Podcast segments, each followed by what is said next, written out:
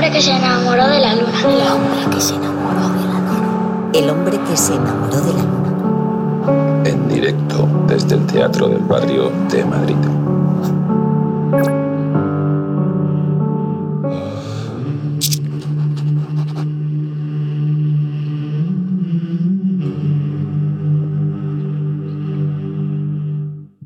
Abrimos la tercera parte del Hombre Luna, edición 326, aquí en el Teatro del Barrio de Madrid, aquí en M21 Radio, y vamos a disfrutar del, que es la primera entrevista acústica de este año a través de las canciones y de un artista que ya a partir de ahora es lunera y no nos vamos a cansar de recomendar. Viene a presentar su último y quinto disco. Ella es Susan Santos.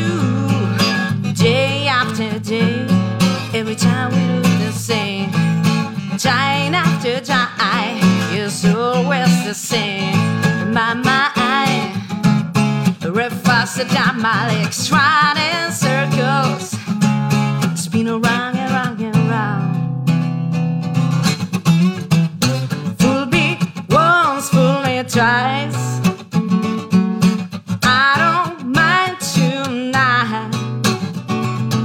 Spin on me for a while, but tomorrow take you away. I haven't tried to get me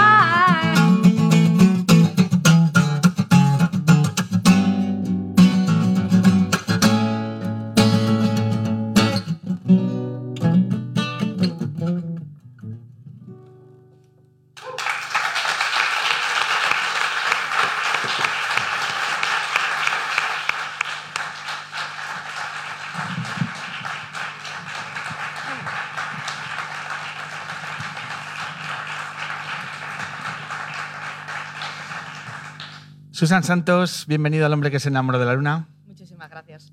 Muchas gracias. ¿Qué tal estás? Pues estupendamente, o sea, porque es el primer acústico que hago desde que ha salido el disco, que ha sido hace pocos días. Eh, es que, ¿cuántos días? ¿Dos? ¿Tres? Dos días. Dos días. Lo, tene- lo tenemos aquí físicamente y esto es eh, prácticamente estamos tocando una, una primicia, ¿no? El- Totalmente. ¿Cómo es, cómo es el- la semana en la que un artista saca disco? ¿Se duerme igual o hay más nervios? Yo creo que ya no solo la semana, sino cuando vas a sacar disco, ya cuando estás grabando, cuando sabes que vas a grabar, ya hay como esa cosa, ¿no? De que guay, vamos a grabar, a ver qué pasa. Cuando estás mezclando el disco o pues exactamente lo mismo, ¿no? Porque quieres que quede como tú quieres y lógicamente cuando tienes el disco, pues por supuesto es como, yo qué sé, un niño. Eh, ¿Es un trabajo de cuántos meses? Realmente ha sido bastante rápido. O sea, en sí lo que es la grabación, eh, lo hemos grabado todos a la vez, porque yo soy muy fan de, grabar los discos, pues realmente como se hacían antes. Y yo creo que es la manera. Imagínate, yo que soy una, eh, una artista muy de directo, estoy acostumbrada a tocar. Creo que lo más eh, humilde, lo más normal y lo más sincero es que, grabe, que grabemos los discos todos los músicos a la vez, que es lo más natural. Aquí estás presentando tus canciones en solitario con tu guitarra, pero cuando dices todo lo hemos grabado, ¿cuáles, ¿quiénes son tus músicos? ¿Son los mismos que llevas a tus... eh, es la misma banda que llevas a tus directos? ¿Cómo estás organizándote en ese sentido? Coincide que para, para este disco sí que han sido los músicos que, que me han acompañado durante la gira que he hecho tanto en España como mucho fuera de España, eh, que son David Salvador al bajo y Mario Carreón a la batería. Y bueno, pues la banda, no es que sea muy numerosa, somos un trío. Enfatizas en el mucho fuera de España. eh, a nivel de conciertos de, Sí. de la gira. ¿Te salen más conciertos, por tanto, fuera? ¿Tu música eh, tiene más cobijo fuera de nuestras fronteras? Sinceramente, los dos últimos años, si echara cuenta de, de las fechas, el 98% de los sitios que he tocado ha sido fuera, han sido en festivales Es fuera de un España. porcentaje abrumador. Por, Sí, ta- sí. por tanto, ¿en qué países? Eh, voy a tocar mucho, yo creo que ya me van a hacer hija adoptiva a Holanda. O sea, voy de que ya es que veo a gente que me ha visto en meses anteriores y vuelve. O sea, que por O sea, y Ámsterdam- es algo, sí, sí, es algo. Por Ámsterdam te, te paran por la calle, te, te, te conocen, un garito y dices, mira, ha llegado No Susan". llega eso, pero ya sabes que, que sí, aparte que este tipo de música sí que tiene mucha más seguidores fuera de España. Holanda fundamentalmente, por tanto. ¿Qué otros países? En Inglaterra, Londres voy muchísimo a tocar también. Y Estados Unidos. ¿Has- ¿Has tenido también la oportunidad? Sí, está tocando en varias ocasiones en Estados Unidos y este año sí que voy a ir. Lo único que, bueno, estamos decidiendo fechas, pero sí sé que voy a ir a, a California. Eh, este, este formato que estás, eh, no, la From Goldman, que muchas veces se dice, ¿no? Esa, ese, tu estilo basado en el rock, en el blues, en el soul. eh, bueno, pues muchas veces pensamos que, evidentemente, no hay muchos ejemplos como el tuyo y afortunada, además, que pues, ese aire de, de novedad, porque muchas veces vemos los grupos pasar y dices, esto me suena demasiado a. En tu caso, ¿no? Porque ya como puesta en escena no hay muchas eh, mujeres que con su guitarra eléctrica se estén enfrentando a los directos y a una carrera. eh, pero no sé si fuera de nuestras fronteras eh, también es poco usual ese formato de, mujer liderando una banda de blues con tu guitarra eléctrica, etc. Es una cosa curiosa porque es cierto que, a ver, aquí hay pocas y en Europa, fuera de España, hay más, pero también en minoría, incluso en Estados Unidos. A mí me pasó que la primera vez que toqué fuera eh, fue en Chicago y, bueno, la gente me decía, por la pinta, me decían, tú por el aspecto y tal, y como De iba- Badajoz. te No, no, hasta tanto no llegó, pero me dijeron, tú eres europea. Sí. O sea, ya por la pinta lo sabían, pero ¿qué haces tocando esta música? Porque imagínate, hay gente que no ha salido en la vida de Estados Unidos Ajá. y no tiene mucho conocimiento de, de qué países forman Europa. Con eso te digo todo porque a mí me ha pasado que me digan... Si dices que vives en Madrid, ¿lo siguen, lo siguen situando en México? Pues sí, sí. Sí, ¿no? Pero también les sorprendía ¿no? de, de- de que esa música de ellos, que es su folclore al fin y al cabo, traspase tantas barreras. ¿no? Eh, ¿De qué año estamos hablando? ¿Cuándo fue tus primeros Hace conciertos en seis Chicago? años. Hace seis años. Eh, esto es una carrera de fondo. Eh, todo parte también, como hablamos antes con Nieves con Costina, del, del tema de la radio. ¿Es cierto que todo parte de un programa de radio que ponían blues y a partir de ahí te empieza a gustar y a atraer este sonido? Pues sí, es cierto. ¿De qué Y- programa era? ¿Te acuerdas? Sí, Tren 3. Y de hecho, la anécdota que yo creo que es maravillosa es que me pasó que, que, bueno, cuando ya decidí venirme a Madrid e intentar. Yo no me dedicaba a tocar en Badajoz. O sea, yo lo hacía como hobby, yo daba clases de guitarra, eh, trabajaba en una tienda de música, relacionado a la música, pero no era mi profesión. Perdón, Eh, ¿hay escena musical en Badajoz? es muy complicado, te puedes imaginar. Que si es complicado en Madrid, que es donde más oportunidades hay, imagínate en cualquier ciudad pequeña. Imposible. Hay que apostar en O sea, yo lo hacía, claro, yo lo hacía como hobby algunos fines de semana. O sea. No se podía de otra manera. Pues eso, que justamente, ya sabes, el momento en el que dices, empecé a escuchar un programa de radio, eh, una noche de verano, me acuerdo, y yo nunca había escuchado blues ni nada parecido. Entonces, de repente, no sé, fue, una, fue un sonido especial que yo dije, esto me encanta, no sé qué es, pero tengo que, que investigar en ello. De hecho, no tocaba ni la guitarra aún. Y bueno, a partir de ahí, pues aparte de investigar en el blues, empecé a escuchar músicas que ya sabes que hay que escuchar, eh, como los Beatles, etcétera, etcétera. O sea, hay que escuchar un poco de todo. Pero me aficioné a ese sonido y me pasó que cuando vine a Madrid, tocando en una sala que ya está cerrada, que era exclusiva de blues, apareció el presentador de ese programa y eh, grabó ese concierto ¿Qué se llama? eh, Jorge, que el programa se llamaba Tren 3. Aquí Jorge le Muñoz, dicen sí. le- Jorge Muñoz, que le dicen Maki. Pues coincide que, que me, al siguiente concierto que di, me da un DVD con que había editado el concierto tal. Y yo le dije, oye, tú sabes que yo empecé a escuchar blues por ti, porque yo no conocía nada, no tenía ningún referente en Badajoz, ni en mi familia, ni en amigos que le gustara esa música. Y claro, él, "Jo, qué, qué guay, qué ilusión me hace que me digas eso. Tocando la patata a los locutores de radio. Sí, sí, está, sí. está bien, está bien. Eh, ¿Cuándo fue la primera vez que cogiste una guitarra? La verdad es que no empecé muy pronto eh, a tocar la guitarra. Lo que pasa que cogí carrera.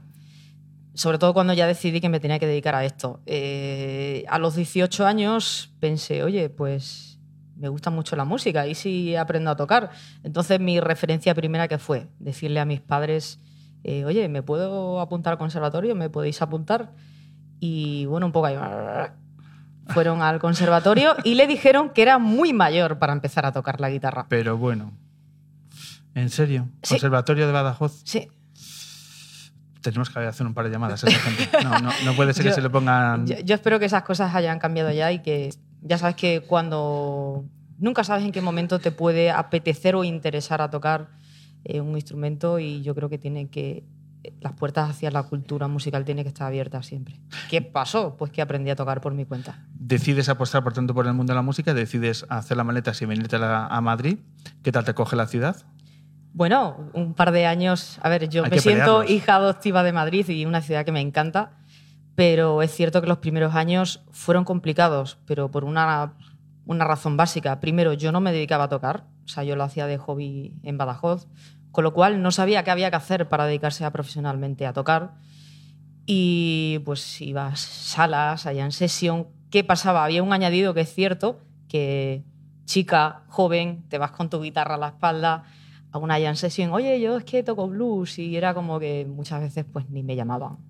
Eso es cierto. Que hubo hay una transición de un par de años en las que yo seguía dando clases en, en Badajoz de lunes a miércoles y me venía a partir del jueves al domingo a intentar pues conocer a músicos que quisieran acompañarme y sitios en los que pudiera tocar. O sea, dos años fue así. De- de- te digo que esa anécdota eh, a mí me, ahora me, me divierte, pero estaba en una casa en la que no había ni lavadora ni frigorífico. Eh, bueno, es que eh, entrar en una ciudad como Madrid exige. O sea, aquí no va a vivir cualquiera. ¿En qué, en, qué, ¿En qué barrio, en qué distrito estabas? Estaba primera- cerca de Avenida América. Cerca. mm, nah, no me gusta esa zona. Una zona mucho tráfico, Sí. no hay mucha poesía por allí. Eh, ¿Has cambiado de zona ya? Sí, ¿Madrid mejor? Sí. ¿Échate menos tu etapa en las aulas como profesora? Eh, a ver, la verdad es que me lo pasé muy bien y, y lo divertido es que, bueno, tenía desde, yo lo tenía por edades, o sea, desde alumnos de cuatro años a tenía alumnos que podían tener, podían ser mis padres. Y de hecho, precisamente esas eran las más divertidas. O sea, con los niños ya sabes que aprenden súper rápido, Pero con los mayores me pasaba que se notaba que, que a esa edad quien quiera apuntarse a guitarra ya ha intentado mil veces apuntarse a, a guitarra, pero porque el profesor eh, le ha enseñado lo que el profesor le quiere enseñar, no lo que a él le gusta, Ya. o porque motivación, tiempo, no han conseguido seguir adelante a tocar. Pero ¿qué pasa? Hay gente que lleva muchos años escuchando música y yo notaba que no tienen la agilidad de los niños, pero sí tenían el ritmo y el haber escuchado, el pozo de haber escuchado mucha música durante toda su vida. Y además era súper divertido porque imagínate, era gente que eh, de edad de mis padres me decían maestra, tal. O sea, tenía una manera de hablarme que, claro, yo siempre. Profesora pasaba- Santos, ¿no? Sí, sí, sí, me lo, me- me- me- lo pasaba genial con ellos. Antes eh, has citado eh, el hecho de que siendo mujer ir a un- con tu guitarra eh, y empezar a, hacerse, a hacerte camino eh, dentro de, de la escena musical de Madrid o de cualquier otra ciudad con tu, en tu estilo, ¿no? en, en música americana, no es sencillo. Eh, el prejuicio y el machismo eh, también es uno de los eh, retos que has tenido que asumir a la hora de abrirte paso dentro de tu carrera musical. Hombre, por supuesto. Eh, yo creo que muchas veces en temas de música siempre está la voz de gente que dices, seguro que a lo mejor le va bien porque es chica. Y es, no, tú no sabes a qué, qué barreras y qué cosas hemos tenido que superar, ¿no? Igual que te decía, ¿no? Que no, me, no era tan fácil el que pudiera tocar en algunos sitios. Porque tenían la duda de, esta chica tan joven que hace aquí, que toca esta música, que es ya de... No había, cuando yo llegué no había ni, un, son- ni una sola chica que tocara y que hiciera esa movida de blues aquí en Madrid. Entonces era como que ¿Ahora hay más? al principio, yo creo que ahora tiene que haber más, sinceramente. Eh, Pero es una cosa curiosa. A mí me sorprende porque si tú te vas a la historia del blues, las pioneras del blues eran mujeres guitarristas. O sea, que ya no solo es que tenían el añadido de que eran mujeres, que además eran negras. Pero quizás por el rollo de que al final el blues eh, traspasó las barreras y gente blanca empezó a meterse dentro del blues, ahí fue en el momento en el que se convirtió más masculino. Porque si investigas un poco te das cuenta que dices, ¿por qué ha pasado esto ahora?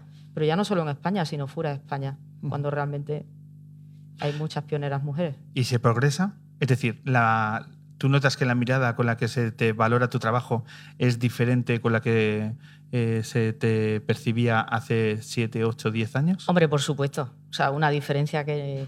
eh, A mí, por eso eh, sé que precisamente toda esa gente y muchos de los que al principio tal, eh, sé que me quieren un montón, pero supongo es el, el- el no estar acostumbrados que realmente esté tan metida la mujer en ese, en ese papel, pero, hombre, claro, siempre eh, antes de albergar la duda le tienes que dar una oportunidad a alguien.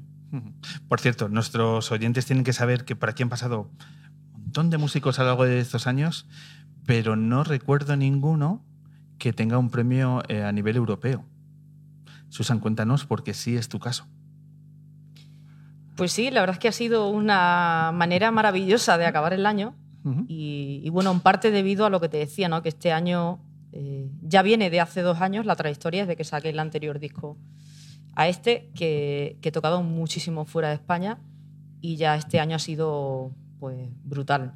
Y pues bueno, coincide que de los últimos conciertos que estuve haciendo en Londres en septiembre, eh, sé que se estaban evaluando estos premios y gente que está metida en la organización, porque los premios, aunque es a nivel internacional, sobre todo a nivel de Europa, pues la sede está en, en Inglaterra y pues decidieron nominarme y ya con la nominación yo me quedé, pues imagínate, muy contenta porque había artistas de primerísima, primerísima línea internacionales. ¿Cuáles? Bueno. Venga, vamos a decir a quién hemos ganado. Eh, bueno, están nominados en otras categorías, pero está ahora mismo eh, Joao Bonamassa, que es uno es el top ahora mismo de blues rock a nivel internacional. Lo sentimos mucho. Beth Hart también, que es una gran cantante de Otra vez blues. será. Y pues por supuesto, pues imagínate, ha sido como un- un final de año y un comienzo del disco maravilloso. Y, un- y una satisfacción personal decir que. Bueno, sí, pues, por supuesto. Y además que, según me comentaron, era la primera, sea hombre o mujer española, español, que gana este premio. pues enhorabuena. Muchas gracias. Eh, Gracias.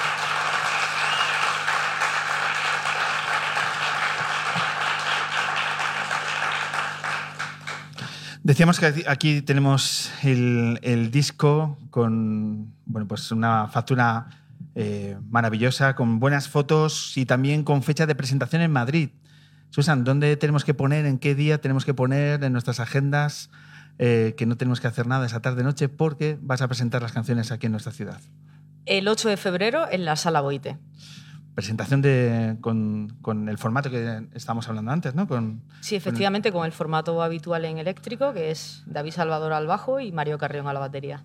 y esa noche a, a darlo todo y a, y a intentar dejar absolutamente impactados a la gente que vaya a la sala. ¿Cómo afrontas una noche como esa?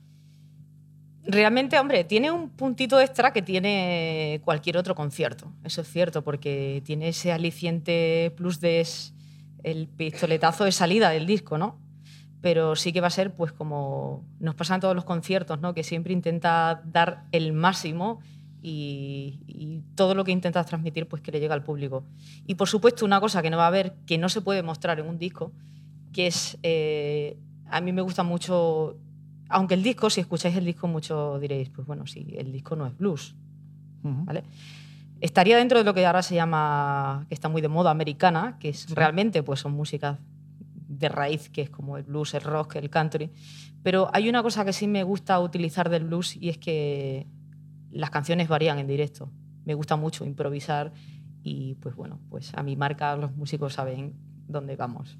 Y eso es lo bonito que tiene el directo y que claro, en un disco, por mucho que grabemos a la vez, no te puedes, yo un tema lo puedes alargar tres minutos más, pero un disco es como, oye, acaba ya, ¿no? Ya. Claro, Un triple disco es complicado Claro, de sacar. ¿no? se puede hacer.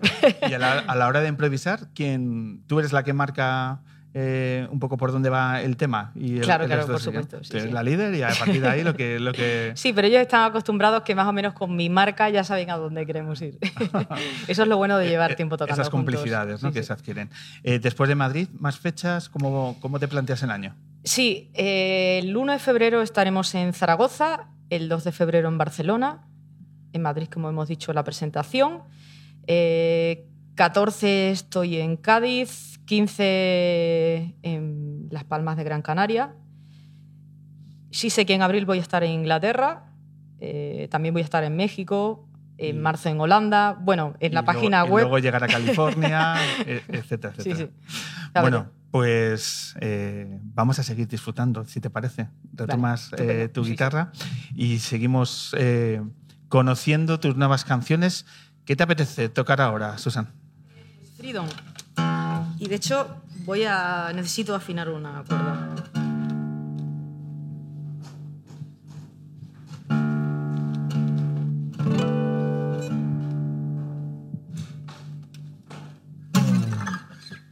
¿Tienes?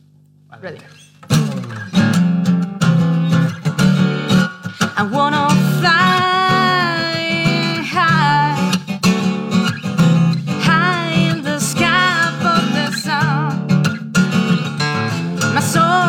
I close my eyes and spread my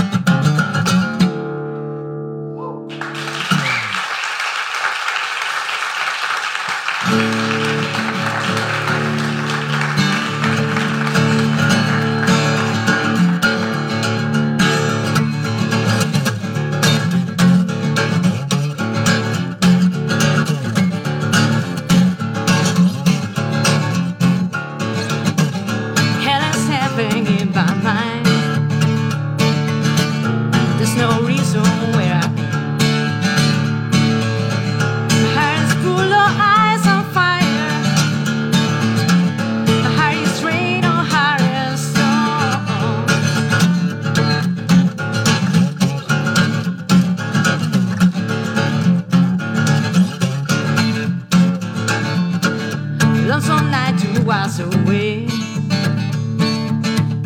Feeling high while silent. Evil angel came around here. I feel my saddle's calling me.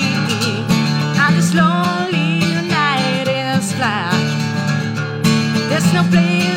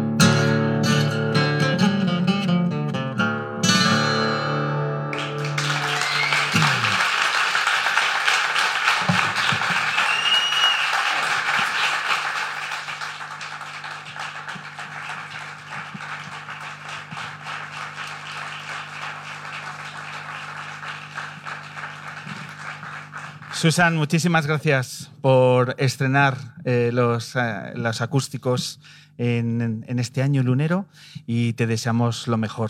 Da recuerdos por California, si puedes hacer un poco de promo del programa Yo por Venga, California. eso está hecho. Nada, muchísimas gracias a vosotros. Vale, ha sido un verdadero placer y enhorabuena por tu trabajo. Gracias.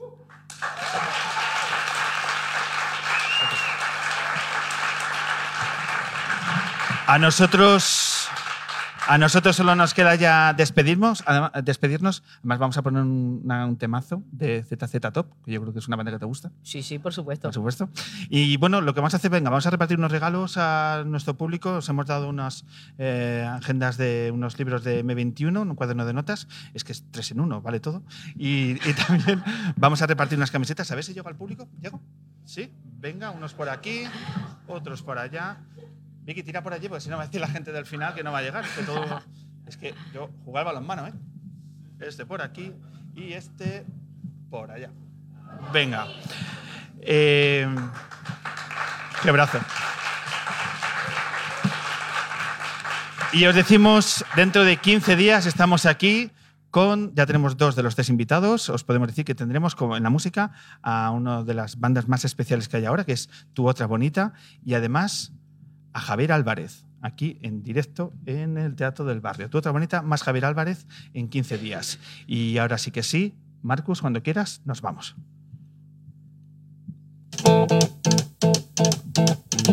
¿Te gusta el tema, Susan? Por supuesto. Venga, pues el primer aplauso va de aquí hacia allá para aplaudir a los luneros y luneras que han estado con nosotros en esta edición. Público, sois maravillosos. Muchísimas gracias.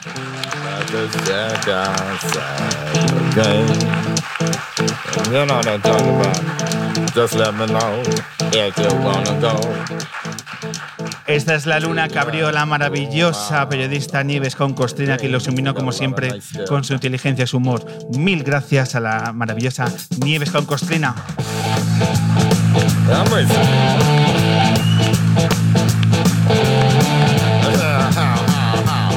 Hay un, hay un tsunami en la luna y ella es Cristina Fallarás. Muchísimas gracias, Cristina.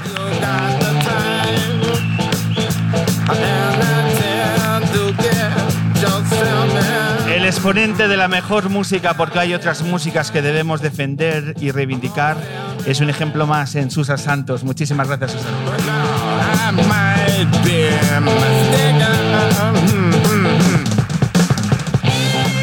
Nos despedimos esta edición lunera los mandos técnicos Daniel Levana y Marcos Vinicius.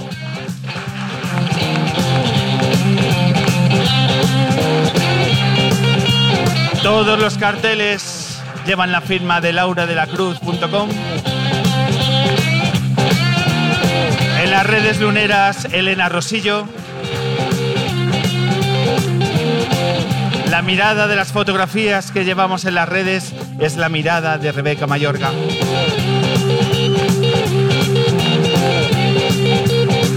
Quehacer diario, en producción y en todo lo que ella quiera, Vicky Cantos.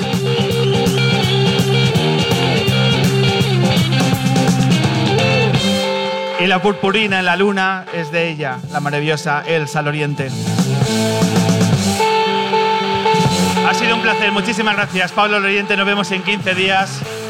Os necesitamos.